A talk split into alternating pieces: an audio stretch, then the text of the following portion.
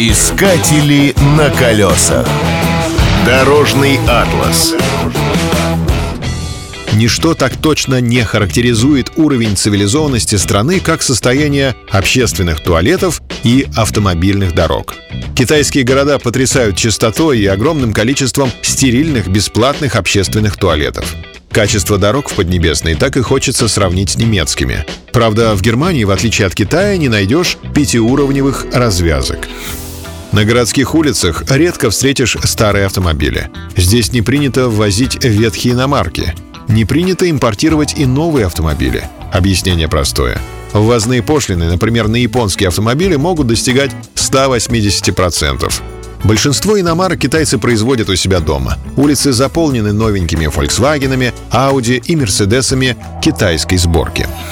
Удивляет, что в Пекине, в отличие от других азиатских городов, очень мало велосипедистов и мотоциклистов. Свои услуги предлагают лишь редкие моторикши. Они похожи на маленькие алюминиевые торговые киоски с тремя колесами.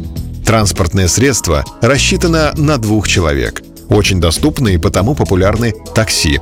В целях безопасности таксист отделен от пассажиров металлической решеткой или прозрачной стеной из оргстекла.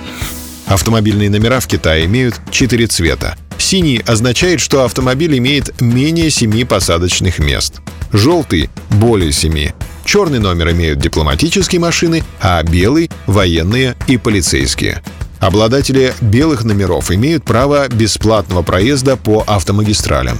Пекинские водители выезжают на дороге по четным или нечетным дням, в зависимости от того, какие у них номера – четные или нечетные. Так китайцы борются с пробками. На колесах.